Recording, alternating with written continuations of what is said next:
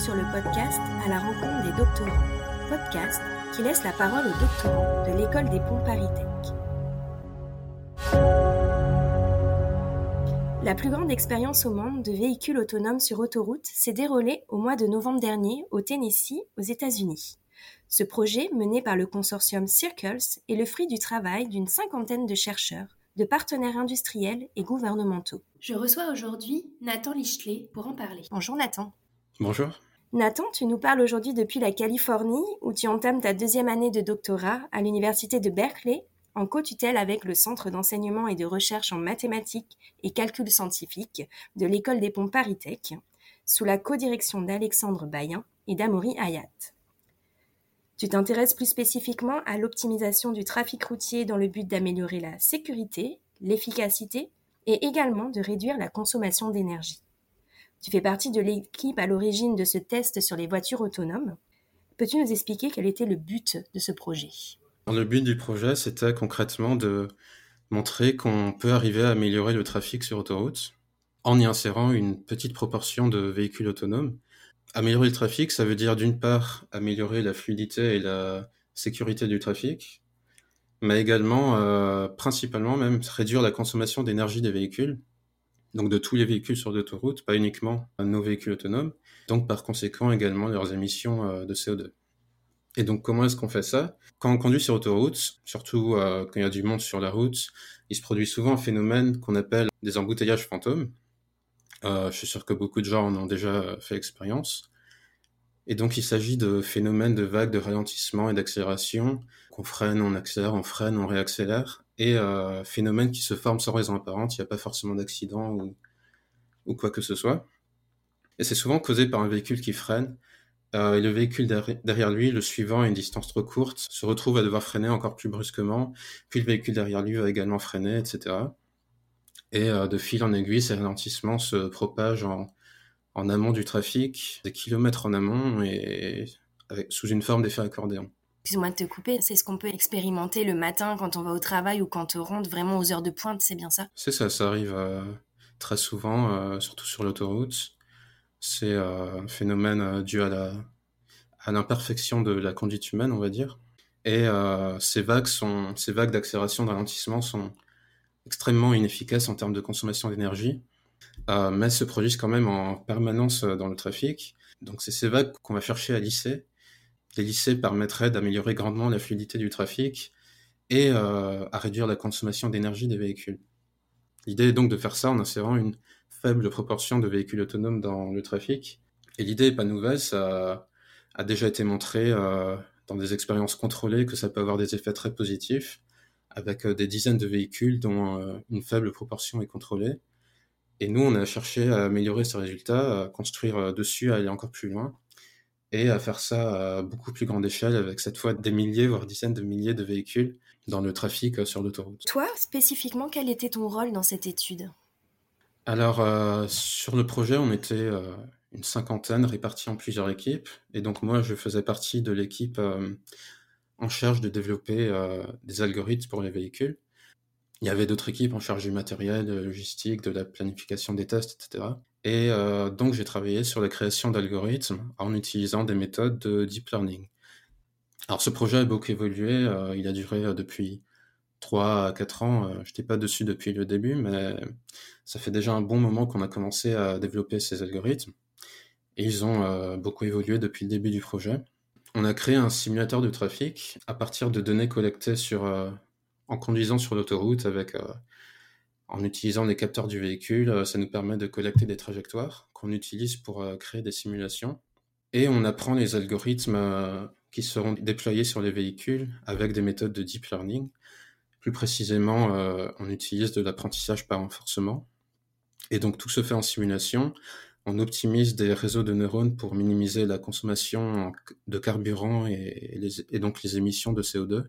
Pour ce faire, on utilise des modèles de consommation d'énergie qui eux-mêmes ont été développés par une autre équipe dans le projet. De manière importante, on intègre également des informations agrégées euh, sur le trafic euh, en amont, ce qui permet à l'algorithme d'avoir des informations sur ce qui se passe 500 euh, mètres, 1 km, voire encore plus loin à l'avant, et donc d'anticiper ces phénomènes de vagues de ralentissement qui se forment afin d'essayer de les corriger, de les lisser.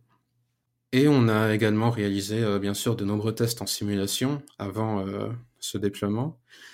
Et en simulation, on utilise des modèles de conduite humaine et de changement de voie pour les véhicules dans la simulation. Et parmi ces véhicules, on va prendre le contrôle de 5 à 10% des véhicules. Et sur chacun, on va mettre notre algorithme et observer les résultats. Et en simulation, on arrive clairement à observer des, des améliorations en termes de consommation d'énergie. Et aussi, important à préciser, nos algorithmes euh, contrôlent uniquement la vitesse des véhicules, pas le changement de voie, on se concentre uniquement sur la vitesse. Donc on peut voir ça comme un régulateur de vitesse adaptatif euh, amélioré. Et voilà, et enfin la dernière étape, c'était de déployer nos algorithmes sur les voitures. Alors justement, euh, on parle depuis tout à l'heure d'algorithmes, de voitures autonomes d'un côté, mais comment euh, vous avez combiné les deux en fait? Vous utilisez des voitures particulières ou ce sont des bah, voitures euh, lambda utilisées pour cette expérience? Alors c'est des voitures tout à fait classiques qui ont été modifiées pour interfacer avec notre algorithme. D'abord, on avait déjà réalisé l'année dernière une expérience initiale de, de test avec 5 à 10 véhicules dans la même autoroute et tout s'était très bien passé mais beaucoup avait changé depuis, mais ça nous donnait quand même une bonne base. Et euh, il y a surtout eu un gros travail d'une équipe hardware, euh, donc matériel informatique. Comme je dis, il y avait plusieurs équipes dans le projet. Moi, je faisais partie de l'équipe des algorithmes, donc c'est pas moi qui me suis personnellement occupé de déployer les algorithmes sur les voitures, même si on a beaucoup dû aider au final. Donc cette équipe hardware était en charge de déployer nos algorithmes sur les 100 véhicules. Et euh, il y a eu beaucoup de travail nécessaire pour faire ça. Plus précisément, on liait notre algorithme au régulateur de vitesse des véhicules. Comme j'ai dit, c'est des véhicules classiques récents qui disposent d'un régulateur de vitesse. On se branchait sur le régulateur de vitesse pour contrôler la vitesse et améliorer le régulateur de vitesse euh, de base du véhicule, qui n'est pas très efficace en termes de consommation d'énergie. Ils ont également implémenté euh, toute la partie communication entre les véhicules et nos centres de données. Tout se fait en temps réel, euh, étant donné que l'algorithme utilise l'état du trafic ce qui inclut euh, les données récupérées à partir de nos véhicules en amont. Voilà, donc tout ça a été beaucoup de, travail euh, de la part euh, de l'équipe hardware et on a pu contribuer à ça également. Très bien. Donc, on parle ici pour ce test de combien de véhicules autonomes, sur combien de kilomètres, combien de jours. En fait, sur le terrain, concrètement, qu'est-ce qui se passait pendant cette expérience?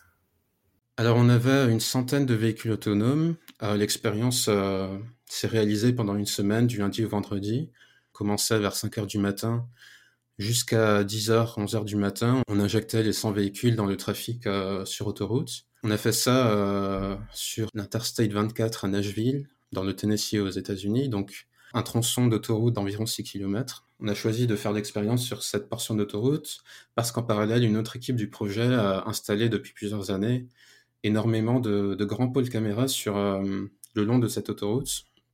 Des caméras haute définition en 4K, il me semble qu'il y en a environ 300 le long des, des 6 km, donc on a vraiment une vision euh, de tout ce qui se passe en temps réel sur, euh, sur l'autoroute. Ça en fait une des autoroutes les plus instrumentées du monde et ça nous permet de visualiser tout ce qui se passe en direct. On avait des grands écrans avec les flux vidéo, tout ça est enregistré dans des serveurs. Ça nous permet de faire énormément d'analyses de données et c'est des données très importantes à avoir euh, pour réaliser une expérience justement. Pour revenir à la question, donc une journée type, on arrivait vers 5 heures du matin au QG, on commençait par euh, dégivrer les voitures, etc., préparer les tests. On avait recruté plus d'une centaine de personnes euh, indépendantes au projet pour conduire les véhicules. Donc le matin, ils arrivaient euh, vers 6 heures du matin, ils recevaient une formation sur comment utiliser l'algorithme, comment l'activer, comment toujours rester en sécurité. Ensuite, ces conducteurs donc conduisaient jusqu'à l'autoroute et dès l'arrivée sur l'autoroute, activaient l'algorithme qui contrôlait donc la vitesse sur euh, ces 6 km. Les conducteurs euh, tournaient le volant mais restaient uniquement sur une seule voie et on les répartissait sur toutes les voies. Ensuite, ils désactivaient l'algorithme en sortant de l'autoroute et ils refaisaient la boucle, etc. Voilà, donc on avait euh, tous ces conducteurs à gérer avec en maître mot toujours la sécurité. Tout le monde dans notre groupe était réparti sur des tâches indépendantes de leurs tâches initiales. Moi, par exemple, le matin, j'étais euh, sur le parking, je dirigeais les véhicules, d'autres s'occupaient d'accueillir les conducteurs, ou de la logistique, ou des formations des conducteurs, etc. Donc ça, c'était chaque matin pendant une semaine.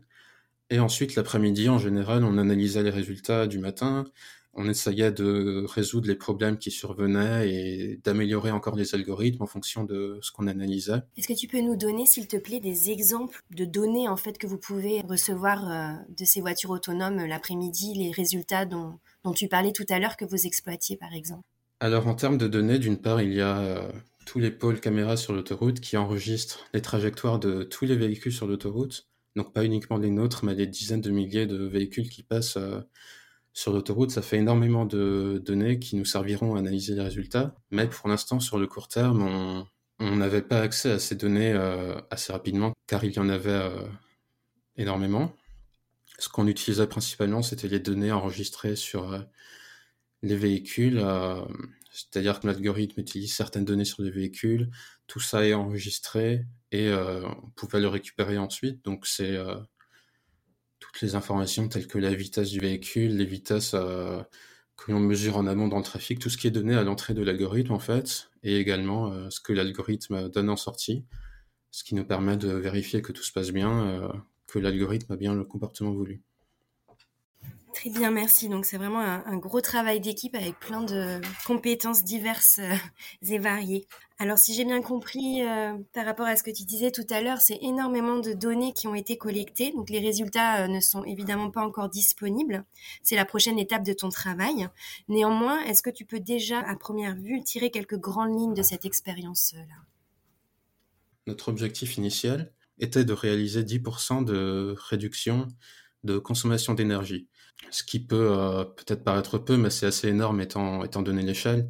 C'est-à-dire qu'on déploie juste euh, une centaine de véhicules et on arriverait à réduire de 10% euh, la consommation d'énergie de milliers, voire dizaines de milliers de véhicules. Ce qui à l'échelle fait énormément de carburant. Comme vous l'avez dit, on n'a pas encore de résultats parce qu'il y a des téraoctets de, de données vidéo à analyser euh, il y aura des algorithmes de vision qui vont tourner sur ces données pour extraire les trajectoires de tous les véhicules.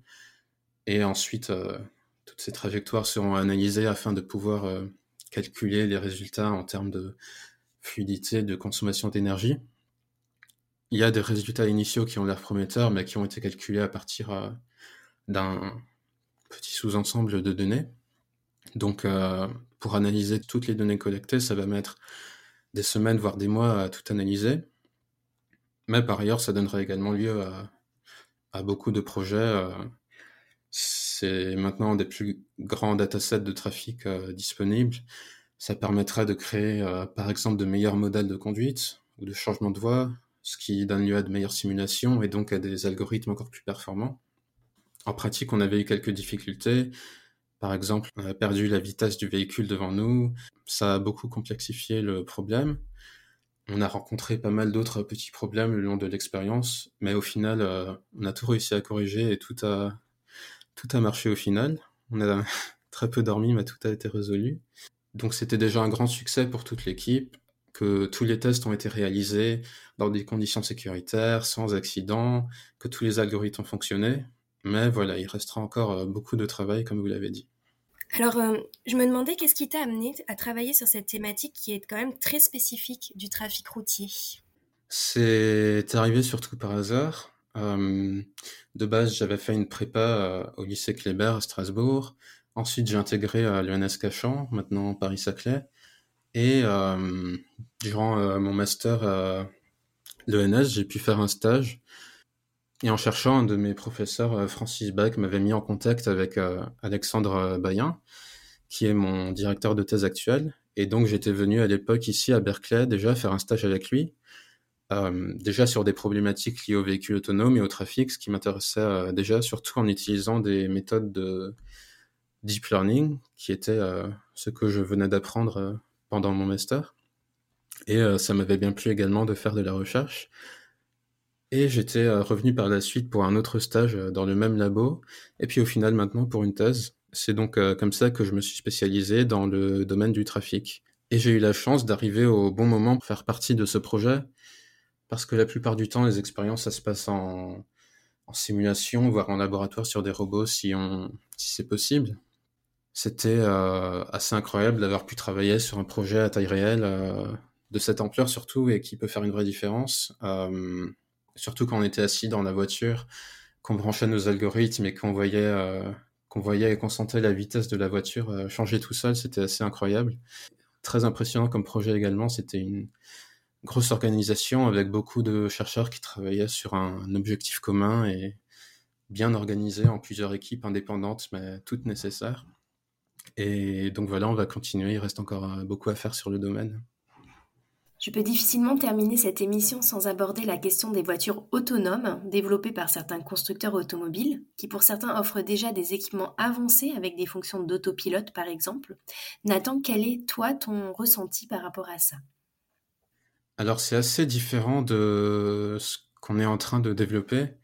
Nous, ce qu'on fait concrètement, c'est changer l'algorithme du régulateur de vitesse adaptatif. Donc on contrôle uniquement la vitesse et on évolue euh, principalement sur autoroute, dans un flux rapide, avec des milliers de véhicules. Alors qu'en conduite urbaine, il y a des problématiques assez différentes. Il y a beaucoup plus de chaos avec les piétons, les intersections, les ronds-points, tous les panneaux routiers qu'il faut voir et interpréter. Euh, il faut connaître le code de la route. Sur euh, autoroute, les, règles sont quand même bien plus simples. Et euh, donc ça rend le problème beaucoup plus complexe en conduite urbaine. Par exemple, ici à San Francisco, il y a pas mal de tests réalisés avec des voitures autonomes en ville, mais on n'en est encore qu'au début, euh, qu'au début de ça. Nous, donc, comme je le disais, on contrôle automatiquement la vitesse du véhicule, mais il y a toujours un conducteur derrière, on n'est pas entièrement autonome, et notre but, c'est, c'est simplement de montrer que, avec une faible proportion de ces véhicules et de meilleurs euh, algorithmes, on soit capable de réduire significativement la consommation d'énergie de tous les véhicules. Et d'un point de vue technique, c'est beaucoup plus réalisable à court terme, d'ici quelques années euh, seulement, puisque simplifie, mais il suffirait techniquement juste que les constructeurs automobiles fassent une mise à jour de leurs algorithmes de régulateurs de vitesse. Ça peut se faire à grande échelle puisque ça nécessite pas de nouvelles infrastructures. Il ne s'agit pas de construire de nouvelles infrastructures sur l'autoroute ou d'installer des capteurs différents de ceux qui sont déjà proposés sur la grande majorité des véhicules récents. Et donc, ça serait envisageable, euh, ce sur quoi on est en train de travailler, à implémenter d'ici euh, seulement quelques années. Très bien, alors euh, merci Nathan, c'était un plaisir de t'accueillir aujourd'hui. Nous allons donc rester à l'affût des premiers résultats de ton projet. Et quant à moi, je vous retrouve le mois prochain pour un nouvel épisode du podcast à la rencontre des doctorants, à retrouver sur la revue numérique de l'école des ponts Paris Tech.